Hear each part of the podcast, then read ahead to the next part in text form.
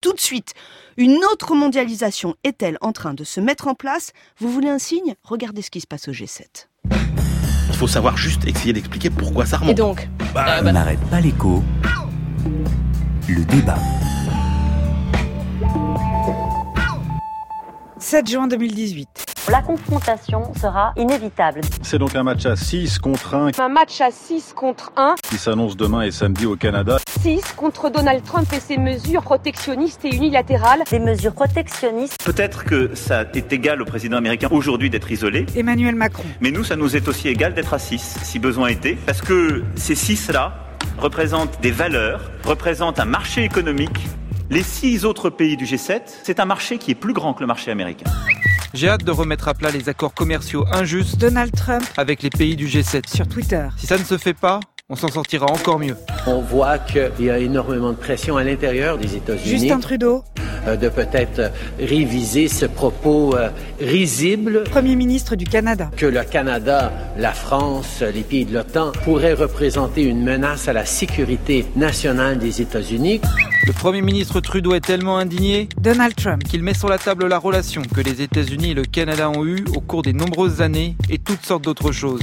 Mais il ne lit pas qu'il nous facture jusqu'à 300% sur les produits laitiers, nuisant à nos agriculteurs, tuant notre agriculture. 8 juin 2018. Et le ton monte encore entre Donald Trump et les six autres dirigeants. Le milliardaire a affirmé dans un tweet qu'il partait au G7 pour se battre et qu'il n'avait nullement l'intention de recevoir des leçons de quiconque.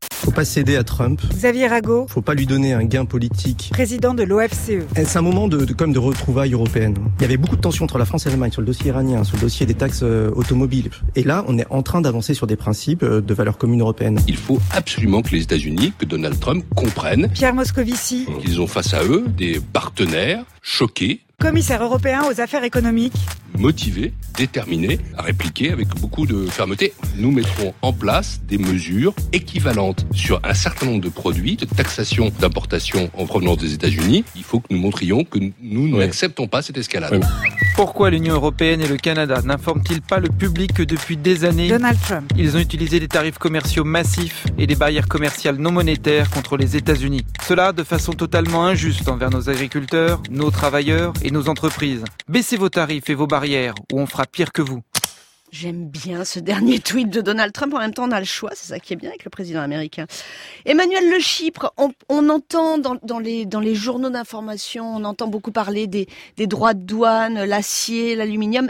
Mais en fait, Trump, il fait bouger les lignes au-delà. Il est en train de mettre en question la mondialisation. À l'heure actuelle, il dit qu'elle est injuste, notamment pour son pays. Bah, le problème, c'est que euh, aborder ce problème de la nouvelle mondialisation qui est en train de se mettre en place, parce qu'il y a bien une nouvelle mondialisation qui est en train de se mettre en place, par euh, l'extrême petit bout de la lorgnette qui est la question euh, des tarifs douaniers, c'est se tromper considérablement de, euh, de débat. D'abord, une chose, euh, le commerce mondial, c'est pas la mondialisation. Hein. La mondialisation, c'est pas seulement euh, des porte-containers qui partent de Shanghai avec euh, des tas de produits. Non, la mondialisation, c'est beaucoup plus large que ça. C'est de la finance, c'est de la culture. Euh, et donc, c'est euh, d'abord ce, ce premier sujet-là. Deuxièmement, euh, les tarifs douaniers, tous les présidents américains en ont pris. Euh, tous, tous, y compris Barack Obama, en a pris sur euh, les pneus, avec à chaque fois les conséquences négatives qu'on connaît sur l'emploi et euh, pour le consommateur euh, américain. Donc, il n'y a rien de nouveau euh, chez Trump. En revanche, oui, il y a bien une nouvelle mondialisation qui est en train de se mettre en place, Euh, et ça, c'est ça qui est intéressant à regarder, sachant que c'est euh, la mondialisation n'est pas un processus continu à l'échelle de l'histoire. Euh, on pourrait y revenir, mais avant 1914, euh, le monde était plus mondialisé qu'aujourd'hui. Presque. Christian. si on prend en 1914, prenez par exemple, euh, euh, on a euh, 18% du PIB qui sont euh, exportés par la France. Il faudra attendre les années 70 pour retrouver ce niveau. Voilà, si vous prenez les les années ex- 70, 80, oui, d'accord, mais ce que je veux dire, c'est que c'est pas un processus continu. Il y a des grands cycles. Ah, si vous prenez les flux financiers, les flux financiers, on exportait 5% de notre PIB en investissement étranger, c'est 1% euh, aujourd'hui. Il y avait 33 millions d'Européens qui, à la fin du 19e, sont partis sur les autres continents. Euh, voilà, donc il y avait des- il y avait de la mobilité financière, géographique, de la mobilité de l'information. Donc attention, il y a des grandes phases euh, de la mondialisation d'ouverture, de repli. Et là, on est peut-être en train de pas fermer une chan- à ne pas- parenthèse. à ne pas mettre uniquement l'accent sur ces problématiques euh, très basiques de tarifs douaniers. Alors non, ce que je voulais dire, Christian, ce que je voulais juste dire, c'est le président américain est quand même une voix énorme qui dit la mondialisation est injuste pour mon pays et Auparavant, on avait la contestation des altermondialistes, puis de plus en plus de la population, et maintenant même euh, des économistes. Ah oui, oui, c'est, c'est, euh, il y a vraiment un changement de doxa. Hein. Les économistes jusqu'à présent nous servaient le, le, propos, vous savez, de la mondialisation heureuse. Et puis euh, petit à petit, c'est Paul Krugman l'année dernière qui dit mais qu'est-ce qu'on a loupé C'est le titre d'un de ces papiers. Qu'est-ce qu'on a loupé? Il dit ce qu'on a loupé, c'est que on a sous-estimé euh, les produits venant des pays émergents. On a sous-estimé le fait qu'il y avait une force, un marché du travail énorme euh, qui se mettait euh, au niveau mondial avec des coûts très bas et que ça, ça allait avoir des impacts locaux sur l'emploi, sur les conditions de vie extrêmement importants. Quand vous faites le, le, le, le, bilan général de la mondialisation, vous allez chercher des produits moins chers ailleurs, euh, vous gagnez du pouvoir d'achat. Et c'est vrai que euh, beaucoup d'études montrent qu'il y a un vrai gain de pouvoir d'achat. Bon, mais Au de la part général. de Krugman, la part, oui, mais de la part de Krugman, la critique de la mondialisation, c'est pas très surprenant. Qu'est-ce qui est plus Ah, surprenant, comme- Christian? ah, quand même, c'est que Krugman, il n'est pas tout seul. Vous avez quelqu'un comme Daniel Rodrigue qui vous dit dans, un, dans une interview il y, a, il y a quelques semaines, je pense que la mondialisation a contribué à déchirer les tissus sociaux. Enfin, c'est le, il, faut, il faut bien écouter ce que ce qu'il dit. Et puis derrière, vous dites, ok, vous avez deux, trois économistes de gauche américains qui finissent par se dire, bon, Voilà. allez, euh, euh, attention, il y a petit... dé- Non, non, mais attendez, c'est que Krugman, il cite une étude américaine. Vous avez la Banque d'Angleterre, qui l'année dernière nous fait une étude en disant, nous, on a regardé l'impact de la mondialisation sur un secteur fort au Royaume-Uni, le secteur textile. Dans toutes les régions où il y a eu des entrées d'importation de textiles chinois, du Bangladesh, etc.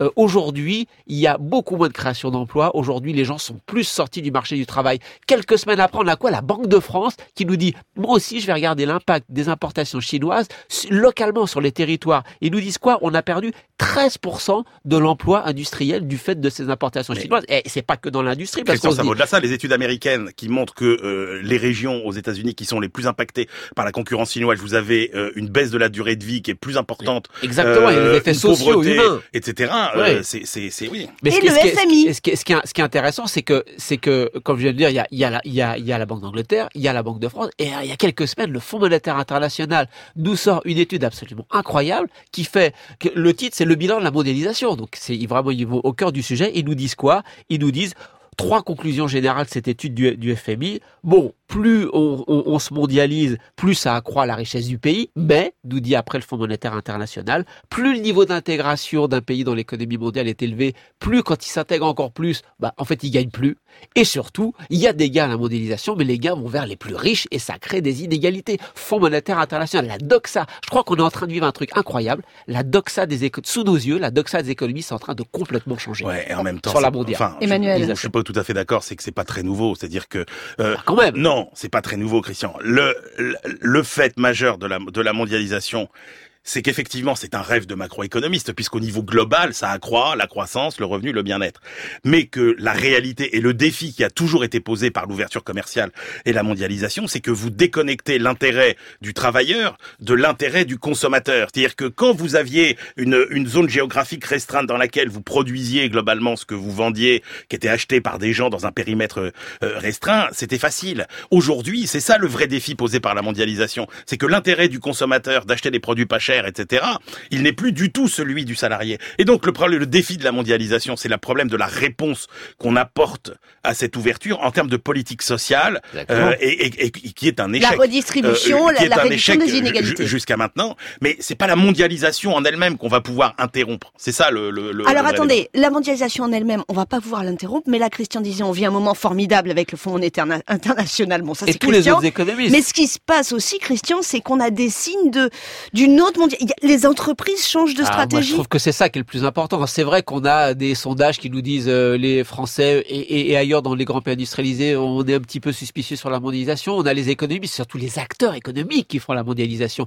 Et là, c'est quand même très impressionnant. Sur le plan de la finance internationale, vous prenez tous les mouvements de capitaux internationaux. Au moment de la crise de 2007, l'équivalent, c'est à peu près 20% de l'équivalent du PIB mondial. Aujourd'hui, on est tombé à 5%. Ça a été divisé par 4. Ça, c'est la finance. Alors, on me Donc dit la toujours- finance ralentit. Donc la finance, la mondialis- l'internationalisation de la finance ralentit. Quand vous regardez dans le détail les stats, en fait, c'est les Européens qui se démondialisent financièrement. Mais une partie de la mondialisation financière, c'était l'ouverture financière de l'Europe aussi. Donc ça, ça me gêne pas trop que ce soit un petit peu cantonné à l'Europe. Mais surtout les entreprises industrielles. Il y a plein de choses qui Il y a se eu un passent. chiffre étonnant, on va y aller. Alors- le chiffre étonnant de la semaine, c'est le chiffre de la CNUSED qui m'en parle de ce chiffre des investissements euh, euh, Oui, les, les directs investissements étrangers. directs étrangers qui sont, mais ça fait plusieurs années, qui sont, qui sont vraiment limités. Et ça, on est au cœur de la mondialisation. C'est c'est la stratégie des entreprises. Ce sont eux, ce sont elles qui font les, qui font la mondialisation. Et là, il y a deux, trois petits éléments moi qui m'ont vraiment surpris, c'est que euh, les entreprises veulent produire de plus en plus localement pour un marché local, pour s'adapter vraiment rapidement. Et qu'est-ce ils le font en partie avec quoi? Les fameuses imprimantes 3D.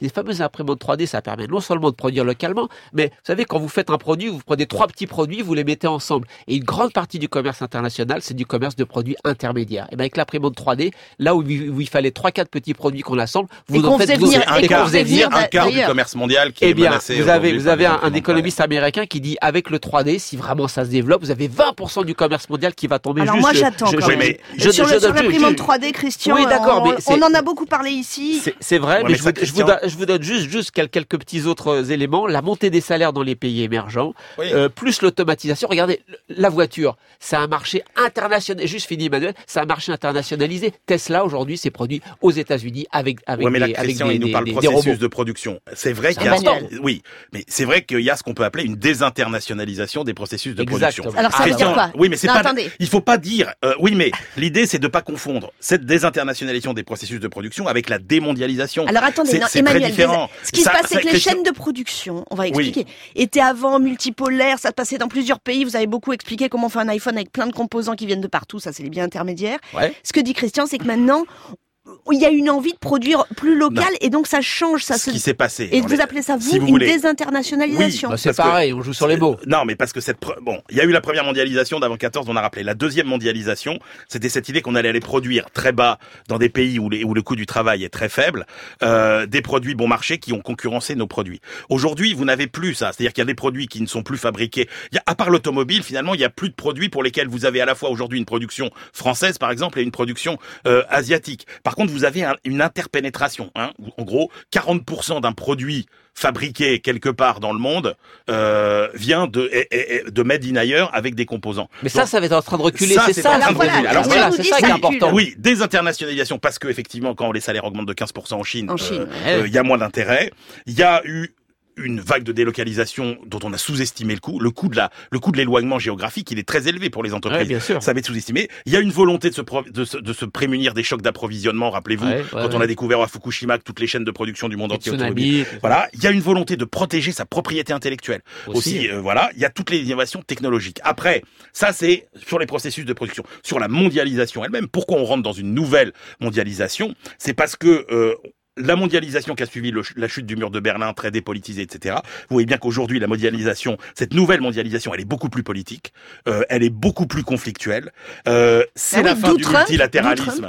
C'est la fin du multilatéralisme euh, et du grand rêve d'une organisation euh, qui règle, qui règle tout. Euh, Attendez, la question, la. Est-ce que c'est bien pour mon boulot? Est-ce que ça va nous ramener des boulots en France, Christian Chavagnat Bah ça pour l'instant pour ce qu'on voit euh, euh, non plutôt euh, malheureusement c'est pas les usines étaient chez nous elles sont parties et maintenant qu'elles étaient en Chine elles vont revenir chez nous. Oui elles reviennent chez nous mais euh, Très robotisées. voilà avec des robots. Et généralement c'est le, le, le prof de Dauphine El Moumou qui a regardé ça vraiment très très près. Quand les entreprises reviennent en France généralement elles ne reviennent pas dans le territoire desquels elles sont parties. Pourquoi? Parce que les territoires sont extrêmement fragiles. Et donc Moumou nous dit toujours ça sert à rien d'aider les entreprises. En général pour éviter le choc de la délocalisation il faut aider les territoires qui sont les plus fragiles parce que c'est là que euh, les entreprises qui veulent revenir pourront revenir et nous dans pardon mais dans Alter Eco on a monsieur Kousmiti Sylvain Aurébi qui nous explique aujourd'hui le titre de son Qu'on a papier entendu c'est ici aussi. qui est on a on a délocalisé mais la bonne stratégie c'est de relocaliser aujourd'hui il fait c'est pardon de faire de la pub pour cette entreprise que je connais pas plus par ailleurs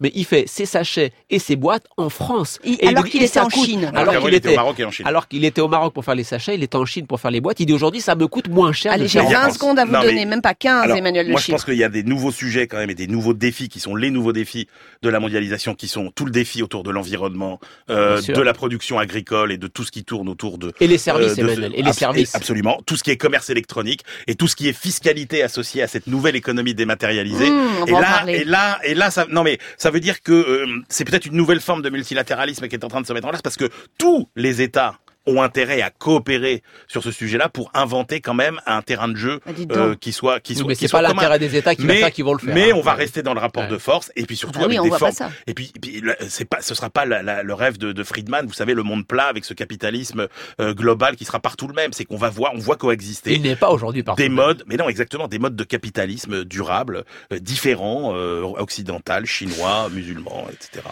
Alors là, on était à l'échelle de la planète. Je vous propose, pour clore ce débat, de, de zoomer, hein, de zoomer sur l'Europe, de zoomer sur la zone euro, et ce matin, de nous retrouver à Berlin.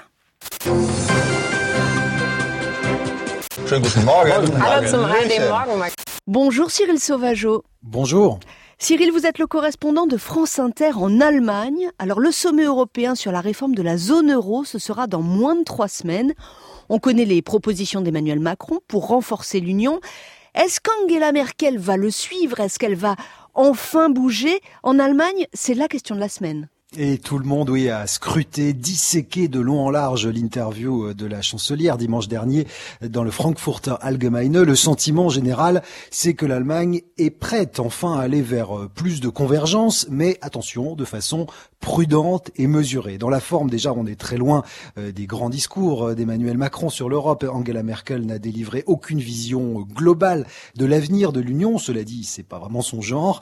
Elle préfère énumérer une série d'objectifs assez concret, la réforme du mécanisme de solidarité, par exemple, l'idée d'un budget d'investissement commun, autant d'éléments qui doivent servir de, de jalons, de base de négociation pour les prochaines semaines. La question, c'est maintenant de savoir jusqu'où l'Allemagne est prête à aller sur ces différents outils. Et justement, euh, on avait Bruno Le Maire à Berlin, le ministre de l'économie français, qui a poussé hier Angela Merkel à aller vraiment plus loin. Oui, ce sera l'enjeu des, des, prochaines semaines, hein, tenter de faire bouger les lignes un peu plus. Bruno Le Maire doit d'ailleurs en parler dès aujourd'hui hein, avec son homologue Olaf Scholz.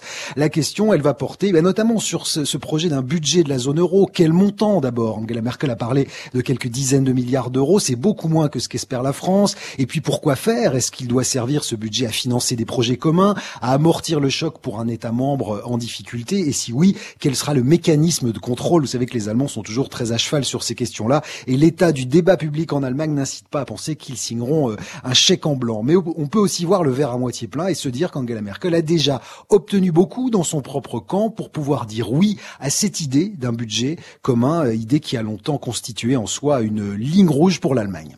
Cyril Sauvageau avec nous depuis Berlin. Merci à vous Cyril. Merci aux débatteurs Emmanuel Le Chypre et Christian Chavagneux.